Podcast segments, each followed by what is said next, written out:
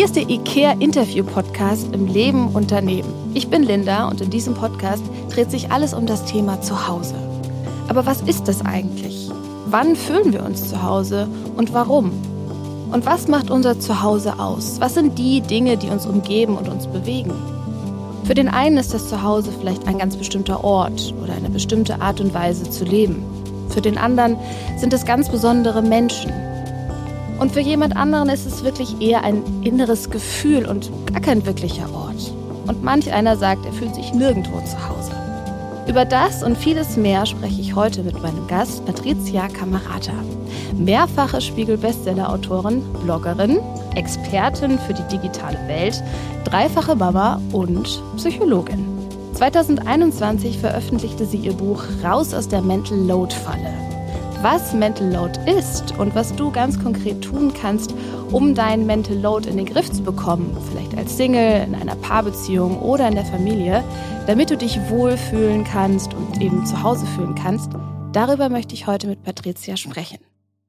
Ich freue mich, dass du da bist. Ich freue mich auch. Danke für die Einladung. Sehr gerne. Ja, heute ein Gespräch von Psychologin zu Psychologin. Sehr spannend. Mhm. Ich freue mich total darauf, dass du da bist und dass wir jetzt Zeit haben, miteinander zu sprechen. Du lebst ja jetzt schon seit über 20 Jahren in Berlin. Was hat dich denn in die Stadt gezogen? Ganz banal die Liebe. Hm. Also ich war zeitgleich mit meinem Studium fertig und das war auch die Zeit ähm, 90er Jahre, Ende 90er Jahre, wo so das Internet langsam für Privatmenschen auch normal wurde. Und darüber habe ich so einen ganzen Freundeskreis in Berlin aufgebaut. Mhm. Und tatsächlich mich auch verliebt. Und da ich gerne sowieso nach dem Studium umziehen wollte, war das dann ein ganz guter Anlass zu sagen, auch Mensch, naja, Berlin klingt gut, da kann ich mal hinziehen. Ach cool. Und was würdest du sagen, was unterscheidet Berlin für dich von anderen Orten? Auf jeden Fall die Vielfältigkeit. Also mhm. ich bin ja in Franken eher so in einer Kleinstadt aufgewachsen und meine Familie kommt ja selber aus Italien und da waren wir schon immer so ein bisschen, also es war immer klar, äh, die zugezogene so ungefähr, obwohl ich in Köln geboren bin und dann halt in Franken groß geworden bin.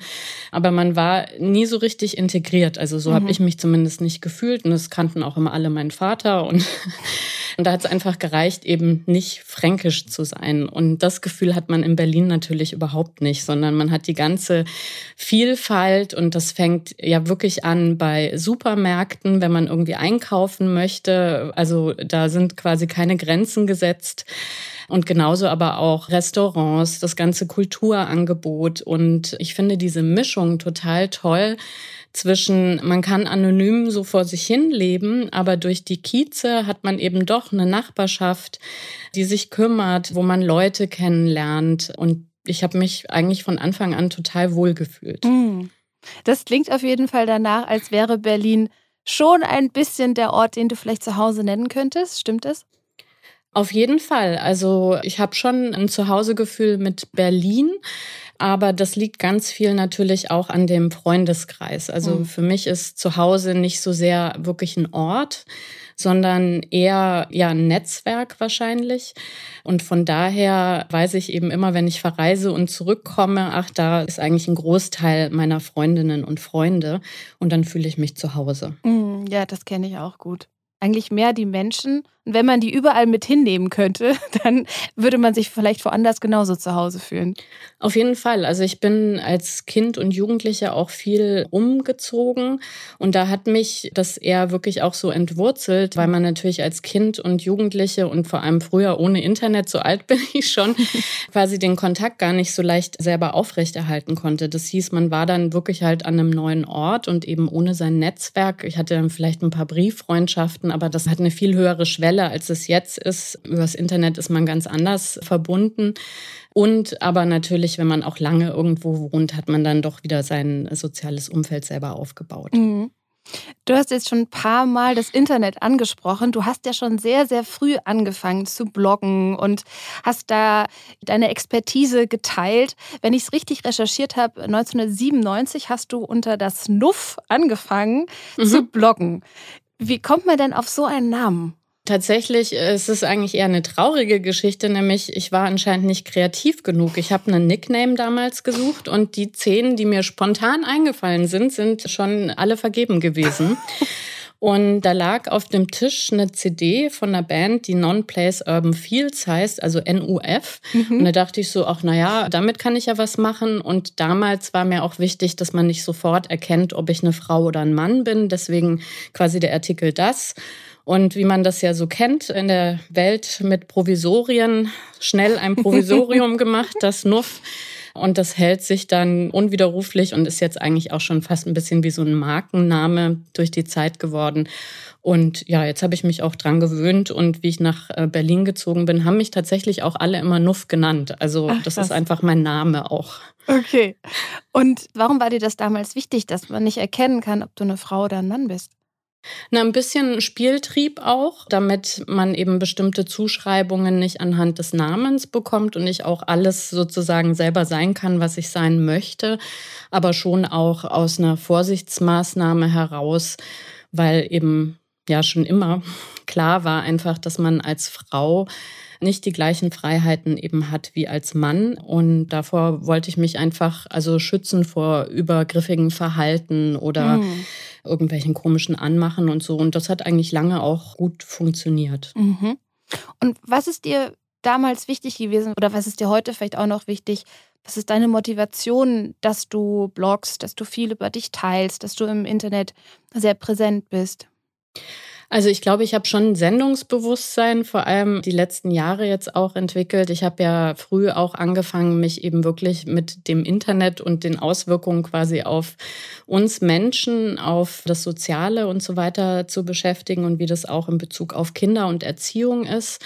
Und irgendwann ist ja auch das Thema eben Gleichberechtigung dazu gekommen. Das sind so die Lebensphasen, glaube ich, wo Themen dann einfach eine große Rolle spielen. Wenn man dann da auch noch eine gewisse Expertise zu eben aufbaut, war schon mein Ziel auch immer so ein bisschen aufklärerisch unterwegs zu sein. Und die Anfänge waren aber tatsächlich, ich wollte einfach unterhalten. Also mein allererstes Buch, das sind ja einfach Kurzgeschichten über das Elternsein. Und da war mir wirklich auch wichtig, raus aus dieser Vorstellung der pausbäckigen Babys, die immer durchschlafen und fröhlich sind und dann erlebt man selber die Realität ganz anders und da wollte ich gerne ein bisschen so zeigen, wie Leben wirklich ist und dass es nicht ein persönliches Versagen ist, wenn jetzt ein Kind Punkt sechster Monat nicht irgendwie den Brei essen möchte etc. Und das sollte immer auch lustig sein. Also mhm. so eine Mischung einfach. Mhm. Eine Mischung aus Aufklärung, vielleicht was lernen und trotzdem auch verstehen, dass unser Leben sehr viel vielfältiger ist als das Ideal, was vielleicht sonst eher nach außen dargestellt wird. Ganz genau. Also, mhm. und das ist ja wirklich auch äh, so eine Bewegung geworden. Ne? Also, mhm. die, so diese ersten Schritte, diese Elternblogger, die wirklich ja geschafft haben, so eine Community zu werden, wo man sich eben austauschen kann, auch ohne jetzt wirklich immer nur Privates, also vom Küchentisch sozusagen wegzuerzählen, sondern man kann das ja auch immer auf einer abstrakten Ebene machen oder mit bestimmten Beispielen und trotzdem eben äh, die wesentlichen Punkte vermitteln. Und das war mir auch immer wichtig, quasi nicht zur Schau tragen, mein Privatleben und schon gar mhm. nicht das Leben meiner Kinder oder meiner Familie, sondern darauf eben Rücksicht zu nehmen, dass jeder ein Recht auf Privatsphäre hat, aber dennoch eben auch diese ja, prototypischen Erfahrungen als Mutter, als Familie teilen zu können. Mhm. War das was, was du dir auch gewünscht hättest, mehr zu wissen oder vielleicht eher realistischer eingeführt zu werden, bevor dieser Lebensabschnitt bei dir angefangen hat? Definitiv. Also ich habe das selber auch gar nicht gesucht, quasi bevor ich Kinder hatte. Ich habe auch ganz lange geglaubt, ich möchte überhaupt gar keine Kinder weil mir das alles so aus der Ferne viel zu anstrengend auch äh, erschien. Und das war dann mehr oder weniger auch der Zufall, dass ich einen Mann kennengelernt habe, der selber schon ein Kleinkind hatte. Mhm und das war dann so ein bisschen betriebsfertig sozusagen, war schon so alt, es konnte reden, hat keine Windel mehr getragen und so. Und da habe ich mich überhaupt erst an dieses Thema Elternschaft ran gewagt. Aber tatsächlich hatte ich äh, zu dem Zeitpunkt, glaube ich, nicht sehr realistische Vorstellungen davon, wie Familie Familienalltag tatsächlich ist und welche Herausforderungen das so mit sich bringt, weil ich einfach in meiner Kohorte sozusagen auch noch niemanden kannte, der zum Beispiel gleichzeitig gearbeitet hat und eben kleine Kinder hatte. Mhm. Von daher wäre das für mich auch sehr hilfreich gewesen, so das ein oder andere vorher schon zu wissen oder mal davon gehört zu haben. Wenn du das jetzt runterbrechen müsstest. Was wären so für dich die Schlagwörter oder so ein Mini-Summary an den Punkten, wo du sagst, boah, das möchte ich jeder werdenden Mutter, jedem werdenden Vater gerne sagen? Also das Allerwichtigste wäre für mich zu sagen, viel über alles reden. Also und zwar bevor es anfängt. Das ist ja das schöne Thema Prävention auch. Also nicht zu glauben, der Partner hat eine bestimmte Einstellung, man selber hat eine bestimmte Einstellung und dann wird es schon, weil es dazu tatsächlich auch Untersuchungen gibt, dass das so der kritische Punkt ist. Also man entscheidet eben nicht bewusst, sondern lässt sich gerade in solchen Umbruchphasen im Leben, und das ist ja zum Beispiel, wenn eben ein Kind geboren wird, ganz stark von Rollenstereotypien leiten und fragt sich gar nicht so sehr, was ist gut für mich, was passt für unsere Familie, was haben wir für Möglichkeiten, was haben wir für Ansprüche. Und dann rutscht man eben ganz ungewollt plötzlich in so eine Rollenverteilung rein, wo man irgendwann eben auch äh, unter Umständen merkt, so, hm, so habe ich mir es eigentlich gar nicht vorgestellt und der Partner auch. Und das kann man natürlich verhindern, indem man bestimmte Themen vorher kennt und sich ganz offen eben austauscht und auch ein bisschen wegkommt. In der Arbeitswelt sagt man ja, dass man agiler wird von diesen, dass man glaubt, so wie es jetzt ist, so ist jetzt einfach drei Jahre, fünf Jahre und da brauchen wir nie wieder drüber sprechen, sondern gerade mit Kindern ist ja alles immer in Bewegung. Und da wäre sogar eigentlich, das mache ich mittlerweile auch, ganz toll, wenn man regelmäßige Gesprächstermine hat, richtig mhm. im Kalender um sich auszutauschen und immer wieder zu fragen, passt das jetzt gerade für uns und unsere Lebenssituation, weil sich eben ja auch die Rahmenbedingungen ständig mhm. ändern. Also ein bisschen, wenn wir es auf die Arbeitswelt wieder übertragen, wie agiles Projektmanagement, wo es kurze Entwicklungszyklen gibt und wir immer wieder gucken, okay, das ist jetzt gerade der Status quo, damit können wir X erreichen, aber Y wünschen wir uns vielleicht, was müssen wir ändern? Genau, ganz mhm. richtig. Und auch, was ja auch aus der Arbeitswelt kommt, sich auch Zeit nehmen, Gespräche auf der Metaebene zu führen. Gar nicht nur dieses Konkrete, so wie machen wir was, wie setzen wir was um, sondern wirklich zu fragen, wie ist denn das in letzter Zeit gelaufen? Also was ist besonders gut gelaufen, was ist schlecht gelaufen, was waren unsere Erwartungen? Auch über die Aufgabenverteilung zu sprechen, wie fühle ich mich damit, sind Sachen neu dazugekommen? Also wirklich so eine Retrospektive zu machen, um eben diesen Kurs einfach zu halten und eben beide Partner auch zu hören einfach. Mhm. Ähm, und dieses Hören, gesehen werden und gewertschätzt werden, ich glaube, das ist eben das A und O in einer Beziehung, um einfach zufrieden und glücklich miteinander zu sein. Mhm. Es ist für mich, glaube ich, auch ganz viel Bewusstheit schaffen. Also rauszukommen aus diesen Automatismen, ne, die sich im Alltag dann vielleicht ganz schnell einschleifen und wo man sagt so, ja, ach, ich mach das schnell und du machst mal das und das machen wir ja die ganze Zeit schon so, aber eigentlich bin ich damit vielleicht unzufrieden. Aber bevor ich jetzt mit dir darüber lange rede und dir das erkläre, wie ich mir das wünsche, habe ich schneller selbst abgehakt. Und sich wirklich diese Zeit zu nehmen, dahin zu gucken und eben darüber zu sprechen. Ich habe jetzt aber schon direkt so den Widerspruch, den möglichen Widerspruch im Kopf von Menschen, denen ich das jetzt mitgeben würde. Und zwar wäre das so was wie, ja, aber da habe ich doch gar keine Zeit dafür. Also, was ist da so deine Antwort, wenn auf die Idee zu sagen, setzt euch regelmäßige Gesprächstermine und schafft euch diesen Raum, Bewusstheit zu schaffen und aus diesen Automatismen rauszukommen, dass man das gefühlt gar nicht in den Alltag unterkriegt. Was kann man da tun? Also das ist wie alles ja eine Frage von Prioritäten und man muss sich wirklich fragen, was ist mir persönlich mehr wert, diese Stunde zusammenzusitzen an einem Sonntag mit einem Tee oder einem Wein oder den perfekt sauberen Küchenboden zu haben oder die krümmelfreie Wohnung oder so. Und es gibt immer Punkte, wo man sich Zeit sozusagen abzwacken kann. Und man muss sich einfach da sozusagen einfühlen, was sind so die Dinge, auf die ich dann notfalls auch verzichten kann. Und das ist auch wieder natürlich lebensphasenabhängig. Also so ein Leben mit kleinen Kindern ist eben auch eine ganz andere Geschwindigkeit als eben mit Kindern, die schon wieder selbstständiger sind oder wenn man eben keine Kinder hat etc. Und deswegen muss man da einfach immer gucken, so, wo kann ich diesen Platz schaffen? Und ich glaube, was auch so ein bisschen ein Denkfehler ist, unsere Gesellschaft ist ja sehr auf dieses höher, schneller, weiter und auf dieses Effizienzdenken aus. Also, dass man sagt, hey, du hast die Ressourcen und die Zeit und ich habe das und dann machen wir das getrennt und so. Nee, als Familie ist es total super, auch wenn es ineffizient ist, Dinge zusammen zu machen. Also Kinder zusammen beispielsweise in den Kindergarten bringen, weil man da dann bestimmte Dinge vielleicht schon mitbekommt, die quasi wichtig sind an Informationen, die Aushänge im Kindergarten etc die Freundinnen und Freunde kennenzulernen, die Einladungen zu finden und so. Und dadurch hat man einfach im Alltag plötzlich ganz viel Zeit miteinander auch wieder. Und da tun sich aber ganz viele schwer, weil wir eben so drauf getrimmt sind, unsere Ressourcen möglichst effizient einzusetzen, dass man das trennt. Und das führt aber letztendlich dazu, dass man sich mehr oder weniger immer die Klinke in die Hand gibt, aber dieser Austausch gar nicht mehr da ist. Mhm. Und das muss man sich auch bewusst machen und dann gibt es plötzlich diese Inseln auch wieder. Mhm.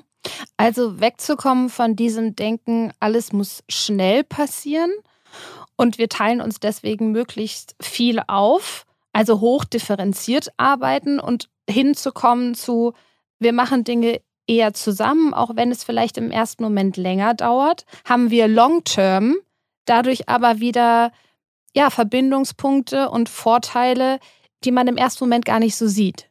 Genau, ja. Mhm. Und ich glaube eben, wie gesagt, wir sind total auf das Gegenteil getrimmt. Und da wäre meine Empfehlung, wenn man eben nicht schneller und schneller im Hamsterrad rennen will, irgendwann wirklich da radikal die Bremse reinzuhauen und zu sagen, nee, Leute, also das ist eben kein Unternehmen in dem Sinne, was auf Gewinnmaximierung irgendwie aus ist, sondern wir sind eine Familie und wir wollen gut durch den Alltag kommen.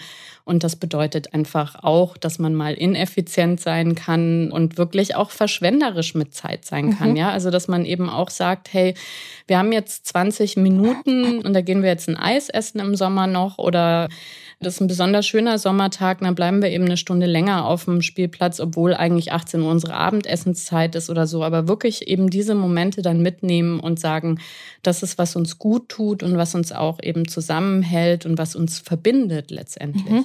Mhm. Also vielleicht auch manchmal die Präsenz vor die Regeltreue stellen.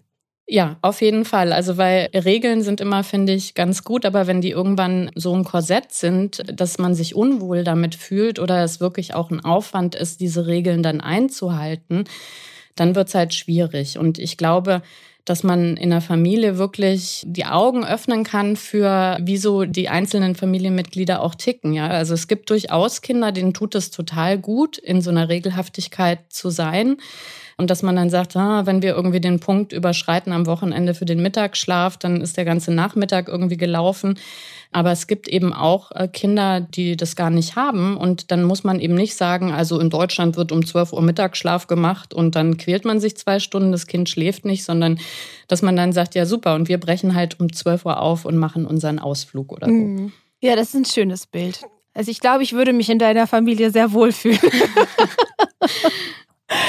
du hast ja nach dem Psychologiestudium, bist ja in die IT-Branche gegangen und warst da oder bist, glaube ich, auch noch momentan, mhm. korrigiere mich gerne, wenn ja. ich falsch liege, okay, noch Projektleiterin, ne? Genau, also sowas ähnliches wie Projektleiterin, Service Managerin heißt das, aber okay. da kann sich niemand was drunter vorstellen. Also bleiben wir geistig bei der Projektleiterin, genau, aber im IT-Bereich noch. Mhm. mhm. Ist das was, das ist mir so durch den Kopf gegangen, also die Arbeit als Projektleiterin und überhaupt in der IT-Branche, die auch dich dazu inspiriert hat, Mental Load in der Art und Weise zu definieren, wie du es getan hast? Auf alle Fälle. Also, weil meine Arbeit, also im Grunde Mental Load ist ja in der Erwerbsarbeit, ist ja Projektmanagement. Und in der Erwerbsarbeit ist es aber mit Wertschätzung verbunden. Das ist ein Job, den man als Hauptberuf macht. Also ich mache nicht auch noch die Umsetzung des Projekts, sondern da ist die Auffassung, hey, super, jemand, der das steuert, der das Budget im Kopf hat, die Ressourcen und so weiter, das ist völlig auslastend. Und da dachte ich so, Moment mal, aber im Privaten ist es unsichtbar. Eine Person macht das für alle. Es ist wenig Wertschätzung damit verbunden, Geld schon mal gar keins. Und man plant eigentlich immer so, ja, so vor sich hin. Aber eigentlich ist es auch nichts Ernstzunehmendes, obwohl, wenn man ja dann wieder in die Zahlen guckt, ein Kind zum Beispiel, bis es 18 ist und da ist noch quasi der Verdienstausfall, die größere Wohnung etc. nicht mit eingerechnet, 140.000 Euro kostet. Boah. Und das würde man mit einem Projekt ja auch nicht machen, dass man sagt, oh, ich habe jetzt hier 140.000 Euro und 18 Jahre Zeit und ich lasse es mal so auf mich zukommen. Das fand ich so ein bisschen komisch und mhm.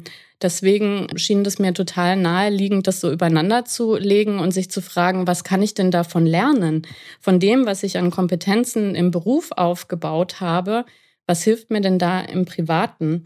Es ist auch wirklich vorteilhaft für die Kommunikation, weil unsere Rollenklischees sind ja schon so oder auch die Lebensrealitäten, dass Männer eher im Bereich der Erwerbsarbeit aktiv sind und Frauen eher im Bereich der Sorgearbeit und wenn dann halt eher Teilzeit arbeiten.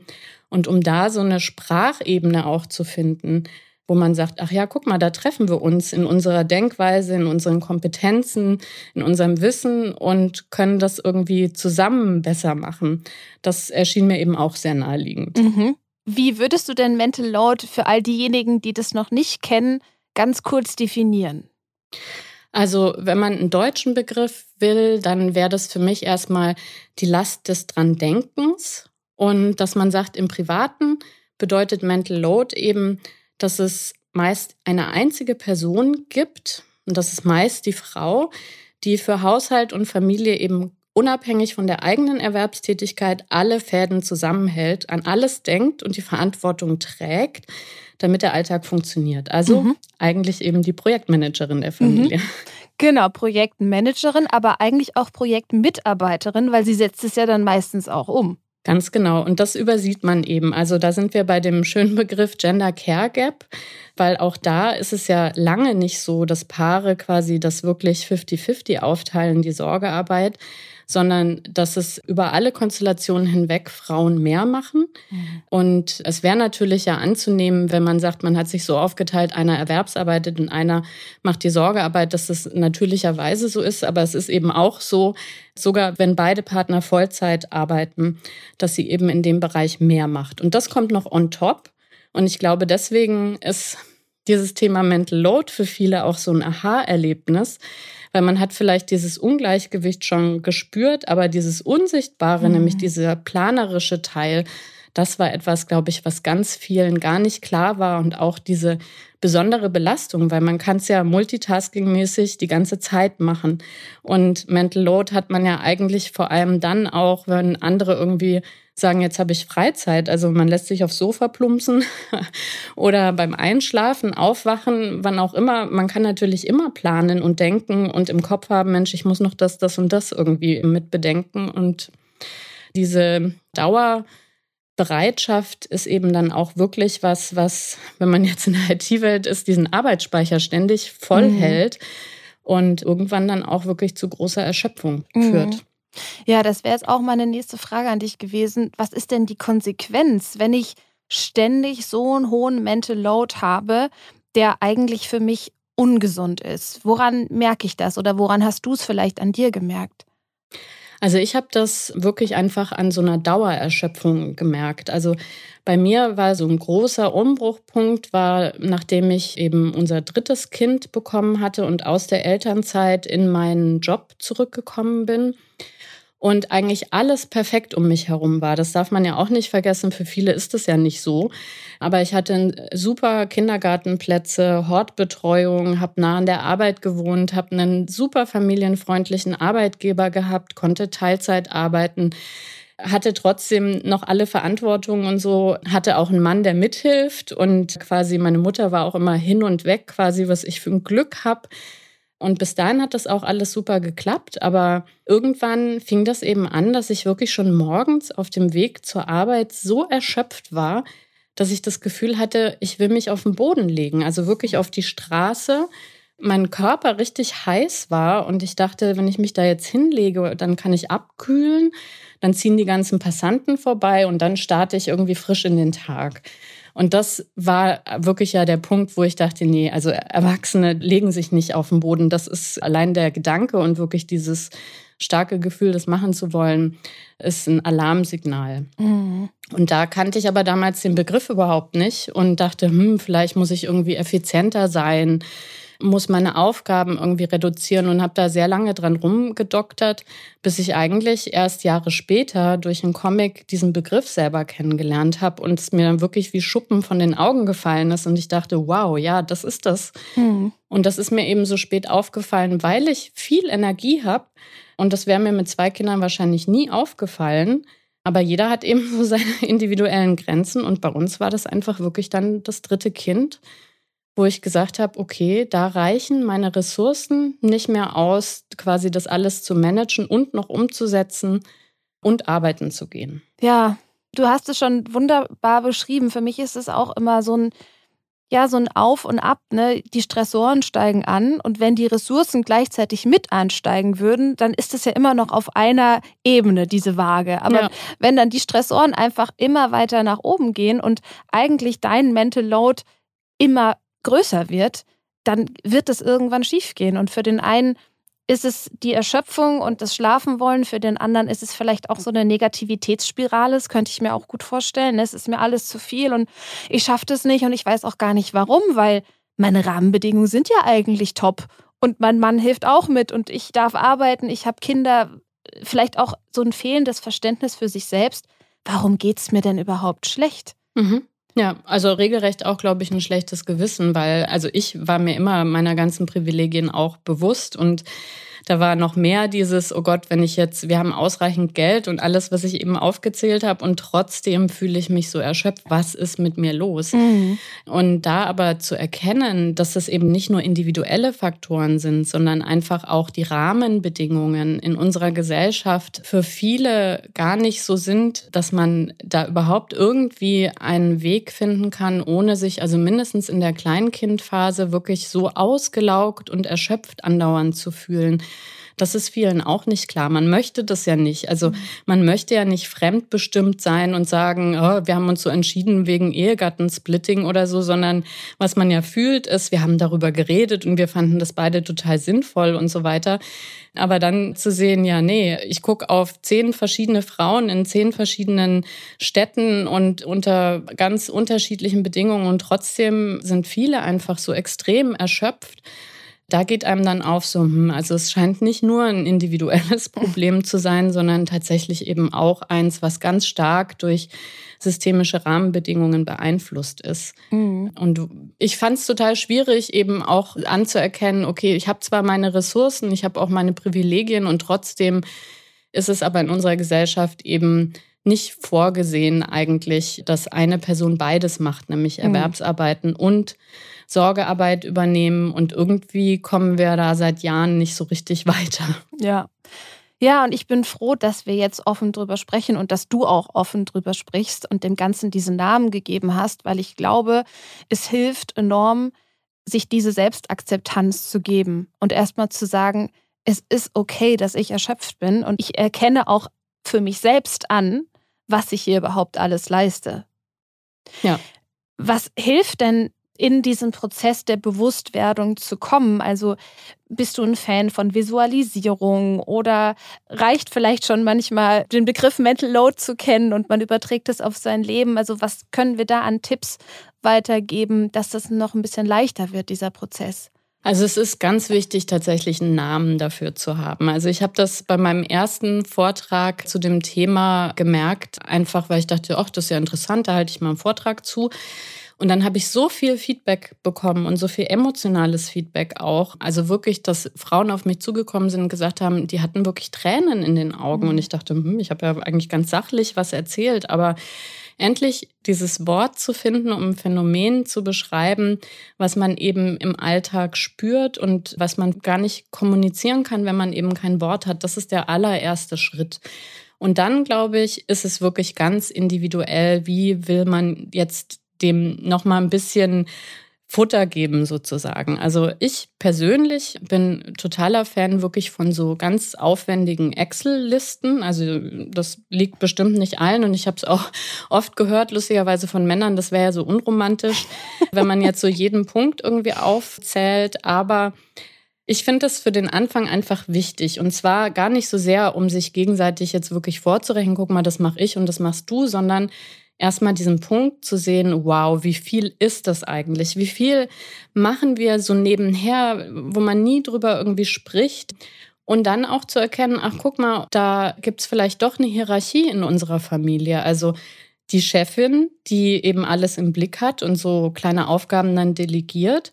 Und der Mann, der sagt, ich helfe mit, aber der dann eben tatsächlich auch eben nur das ist, nämlich nicht jemand, der Verantwortung mitteilt, sondern eben Aufgabenpakete abarbeitet. Und da zu sehen, Mensch, wie kommen wir denn da in ein besseres Gleichgewicht? Und da ist es so, ich finde immer diesen Spruch, wenn man schwanger ist, da ganz passend, nämlich mit dem, es braucht neun Monate, dass der Bauch kommt und neun Monate, dass er wieder geht. Und so ist es mit so einer Ungleichverteilung auch. Also man darf nicht erwarten, dass man einmal diese Liste macht und dann darüber spricht und dann ist es für immer irgendwie anders, sondern man muss dann im Gespräch bleiben und immer wieder eben gucken und sich auch ganz geduldig gegenüberstehen, ja, weil meistens haben sich Frauen ja wirklich in diesen Themen einen totalen Kompetenzvorteil rausgearbeitet. Mhm. Und dann sind sie auch schneller und besser in Anführungszeichen.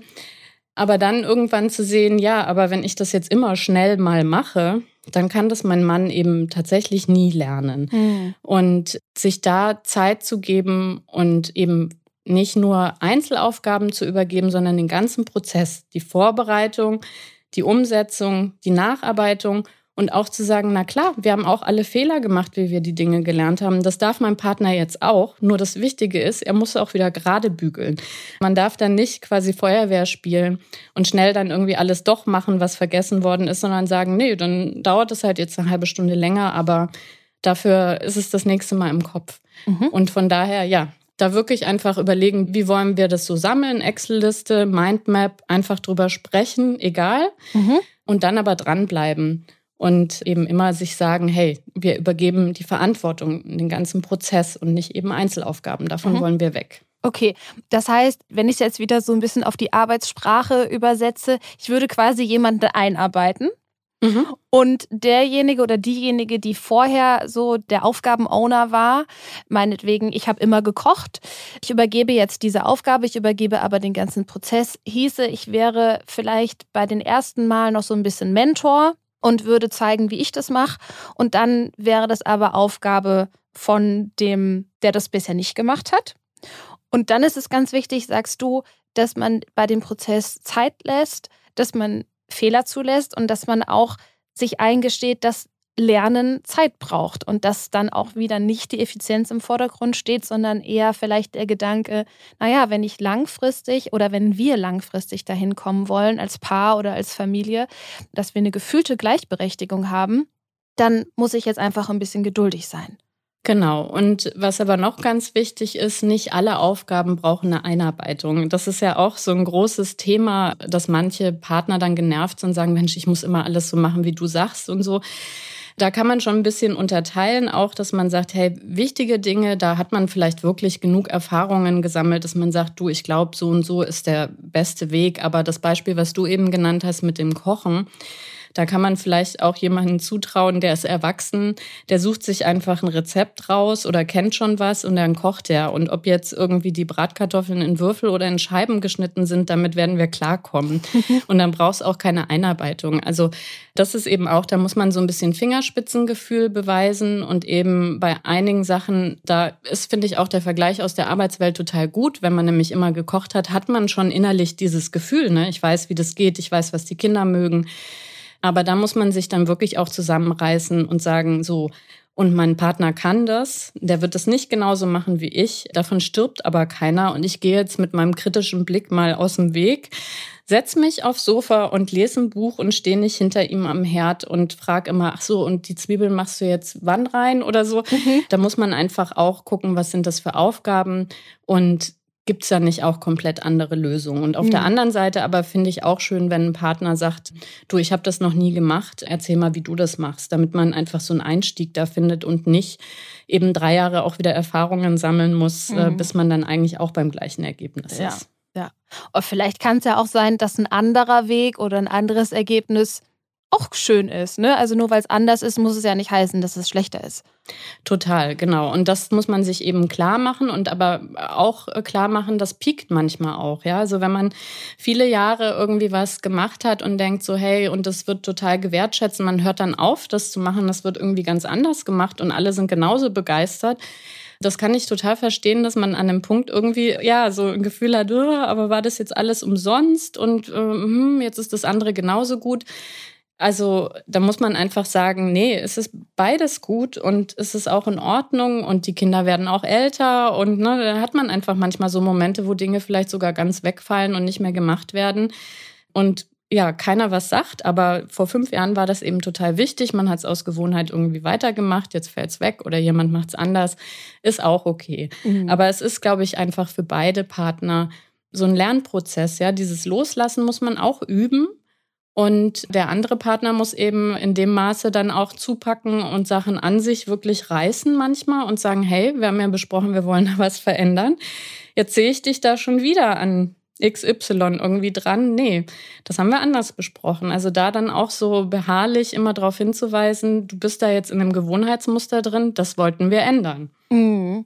Ich hatte jetzt auch gerade so einen Gedanken, ne, weil du sagtest, loslassen ist ja auch nicht immer leicht. Manchmal ist man ja auch schon so weit, dass man das so genießt, auch vielleicht unbewusst, gebraucht zu werden ja. und so wichtig zu sein ne? und, und alles Mögliche gleichzeitig zu machen und dann den Schritt aber zu machen, hey, ich lasse das jetzt los, kann aber in der Konsequenz vielleicht sich am Anfang für mich so anfühlen, ich bin jetzt weniger wichtig. Ja. Das ist definitiv ein Thema bei dieser Umverteilung, wenn man das denn angeht, was einem auch klar sein muss und mit dem man auch umgehen muss und was man aber auch gut kommunizieren kann und dann quasi wirklich ja umlernt zu sehen, Mensch, ich habe zwar jetzt zwölf Jahre lang den Geburtstagskuchen gemacht und es war immer total der Hit, aber jetzt im 13. Jahr mache ich das nicht und alle sind trotzdem zufrieden.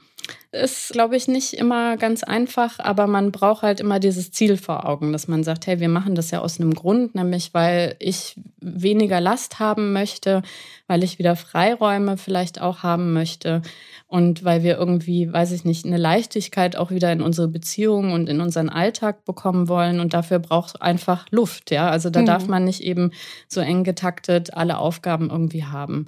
Und wenn einem bestimmte Dinge besonders wichtig sind, das dürfen dann natürlich auch nicht zu viele sein, sonst ändert man nichts.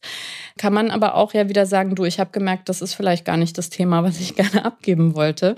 Und da hat man ja im Alltag so viele Aufgaben, dass es daran nicht mangelt, Ersatz zu finden und zu sagen, hey, willst du nicht vielleicht in Zukunft, keine Ahnung, den Reifendruck kontrollieren, wenn wir in Urlaub fahren oder so? Ja, ja. Jeder Veränderungsprozess führt ja erstmal zu so einem Widerstand. Das, das kennt man ja auch bei sich, egal was man ändern will. Das findet die Psyche und das Gehirn meistens erstmal nicht so toll.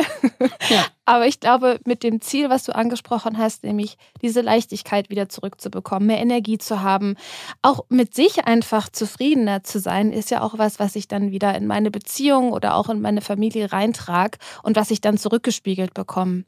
Ja, also, definitiv. Also, es ist ja einfach so eine Dynamik, ja. Mental Load gibt es ja auch bei Singles. Wie kann man sich das denn da vorstellen? Oder was gibst du da auch Menschen als Tipp mit, wenn man bei sich selbst eigentlich schon das Gefühl hat, ohne dass man sich jetzt mit einem Partner abspricht oder ohne dass man schon eine Familie hat, dass es einem zu viel wird? Da spielt vielleicht ja auch eine große Rolle das Thema Anspruchsdenken. Wir sind ja auch alle davon geleitet, was die Gesellschaft tatsächlich über Frauen denkt, ja wie die äh, zu sein haben, wie die auszusehen haben, wie die sich verhalten sollten etc. Und das leitet uns natürlich auch an und von Männern natürlich genauso. Und das kann auch eben dann zu Mental Load führen, in dem Sinne, dass man eben niemanden hat, der einem sagt, denk bitte da und da und da dran, sondern dass man sich das selber alles denkt. Und natürlich ist eigentlich, äh, wir sind ja soziale Wesen, also man darf nicht vergessen, Care-Arbeit ist ja auch, sich ehrenamtlich irgendwo zu engagieren. Es ist auch für die Nachbarin mit einzukaufen, für die Freundin einen Kuchen zu backen, sich um Angehörige zu kümmern, um ja Kranke etc. Und das wird eben oft übersehen, dass sozusagen es gibt ja eigentlich nicht diesen komplett von Sorgepflichten befreiten Single, der so vor sich hin lebt, sondern statt der Kinder hat man dann viele andere Aufgaben oder übernimmt vielleicht dann auch in der Erwerbsarbeit die ganzen Themen oder die Sonderschichten an den Feiertagen, wo sich dann andere oder im Urlaub erholen, äh, weil man sagt, Mensch, ich habe ja noch keine Kinder und das kann natürlich auch ganz viel Druck machen. Und ich glaube, da ist genau der gleiche Weg, dass man sich einfach klar macht, was sind denn die Dinge, die meinen Alltag sozusagen beherrschen und wo kommen die her? Sind das wirklich Dinge, wo ich sage, Mensch, Sport ist mir wichtig, weil ich will fit sein oder ist Sport, weil ich denke, oh Gott, ich darf auf keinen Fall mehr als, keine Ahnung, so und so viel wiegen und deswegen muss ich so und so viel Kalorien verbrennen und sich dann nicht zu fragen, aber wer sagt denn das eigentlich? Also ist es ein Schönheitsideal, dem ich mich da unterordne oder ja, ist es was ganz anderes? Und deswegen hilft es da auch, sich einfach mal so zusammenzuschreiben, die ganzen Felder, wo man eben Verantwortung übernimmt und zu fragen, woher kommt das eigentlich? Und sind das wirklich Sachen, die ich alle im gleichen Maß vorantreiben muss oder kann ich eben an der einen oder anderen Stelle auch dann mal fünfe gerade sein lassen und sagen, hey, Jetzt hilft es mir vielleicht gerade total, einfach nichts zu machen und spazieren zu gehen und nicht nebenher noch einen Podcast zu hören, weil ich irgendwie denke, da muss ich mich jetzt noch weiterbilden in dem Thema sondern da für sich eben ein Gleichgewicht auch wieder mhm. zu finden. So ein bisschen den Blick nach innen richten und die inneren Antreiber von sei perfekt oder mach's allen recht oder sei stark.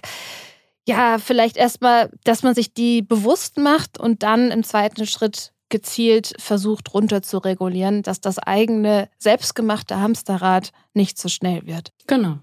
Ja, das kenne ich auch sehr gut, dieses Gefühl. du hast deine erste Ehe mit dem Mann, mit dem du auch deine Kinder bekommen hast. Mhm. Aus der bist du rausgegangen, richtig? Ja. Mhm. Und hast heute eine zweite Beziehung mit einem Mann, mit dem du hoffentlich deine ganzen Mental Load Prinzipien auch anwenden kannst.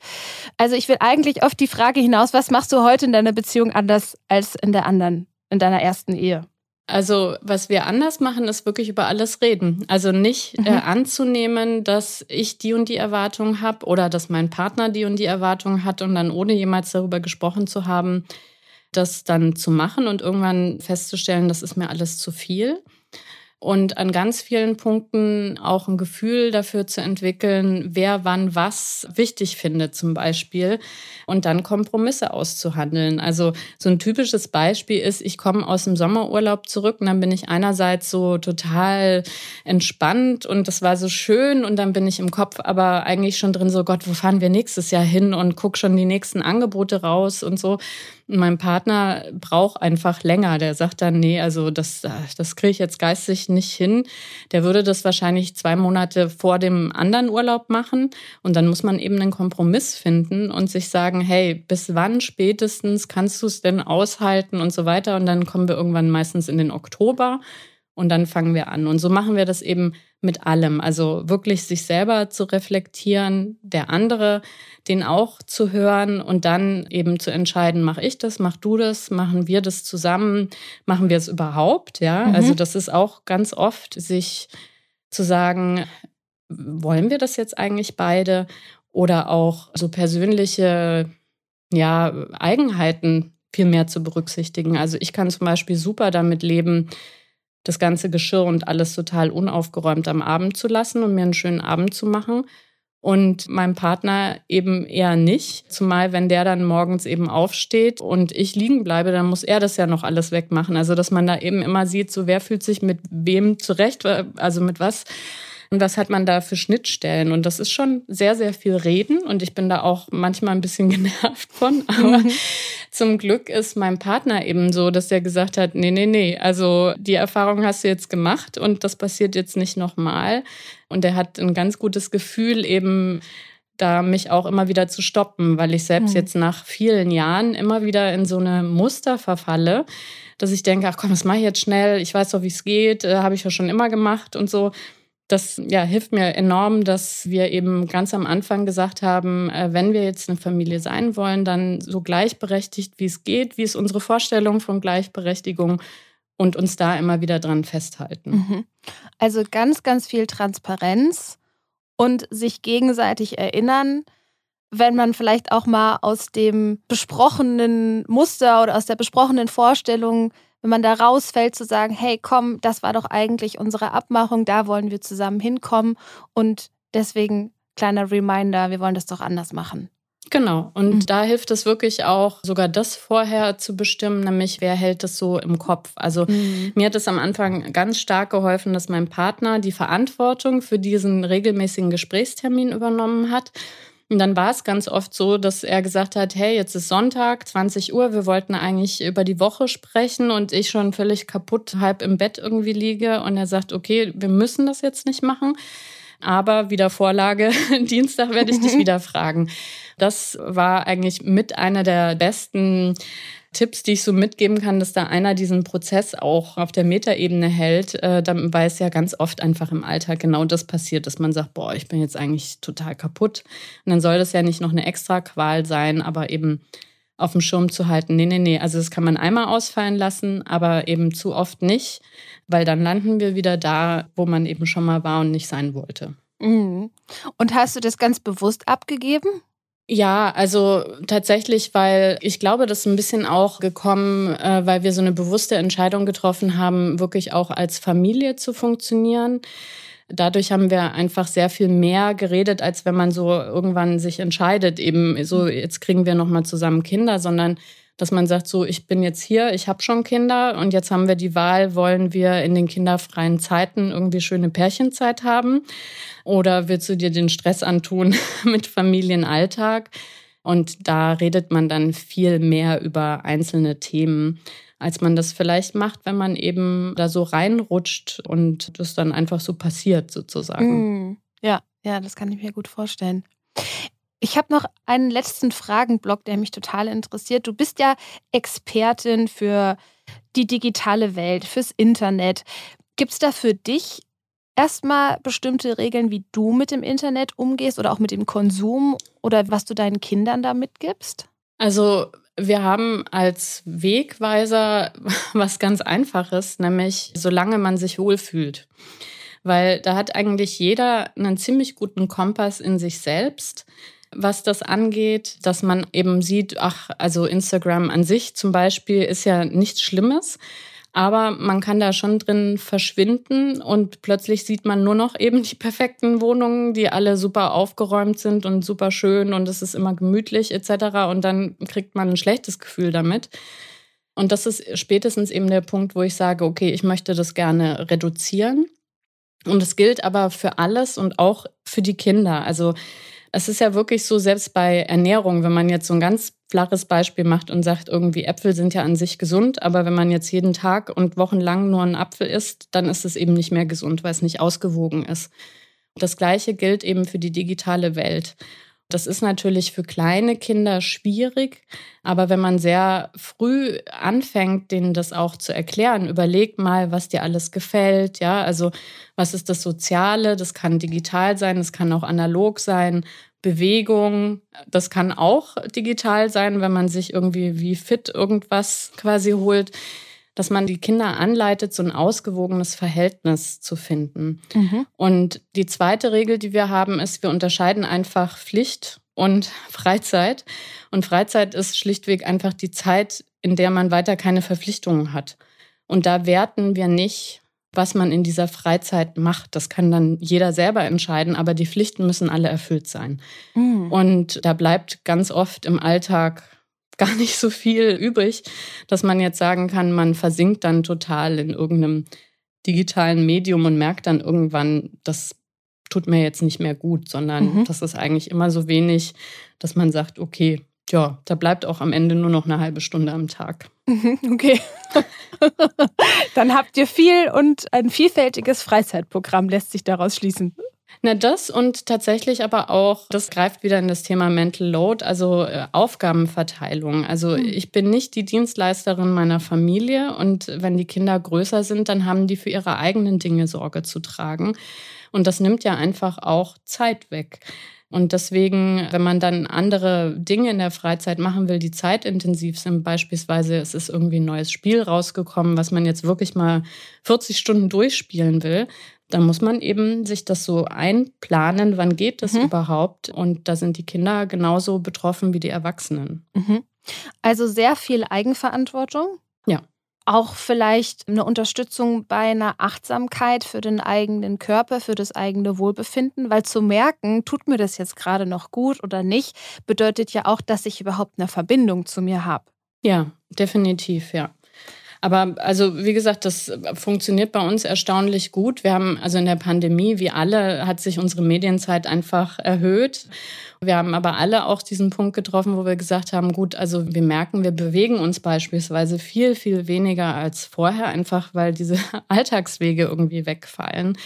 Und dann haben wir irgendwann beschlossen, weil das auch jetzt mit dem Beruf vereinbar war, eine Bewegungsmittagspause zu machen. Hm. Und haben das dann auch alle zusammen gemacht. Also das war eigentlich nie so ein Thema, dass die Kinder dann gesagt haben, nö, da habe ich jetzt überhaupt gar keine Lust drauf, sondern im Gegenteil, die waren eigentlich total froh, diesen Trigger von außen zu haben, dass jemand dann die Schuhe angezogen hat und gerufen hat. Dann hat man vielleicht eine Minute gedacht, ach eigentlich, aber naja gut. Und dann waren wir immer eine Stunde unterwegs. Und ich glaube, das verstärkt sich ja dann auch, dass man genau das merkt, dass man an der Stelle, ach, dann reflektiert man plötzlich, Mensch, früher hatte man zwei Doppelstunden Sport und das hat total Spaß gemacht. Also wie wir dann eben im Distanzlernen beispielsweise waren, jetzt ist das total weggefallen. Ja, es fehlt mir und das fehlt meinem Körper auch.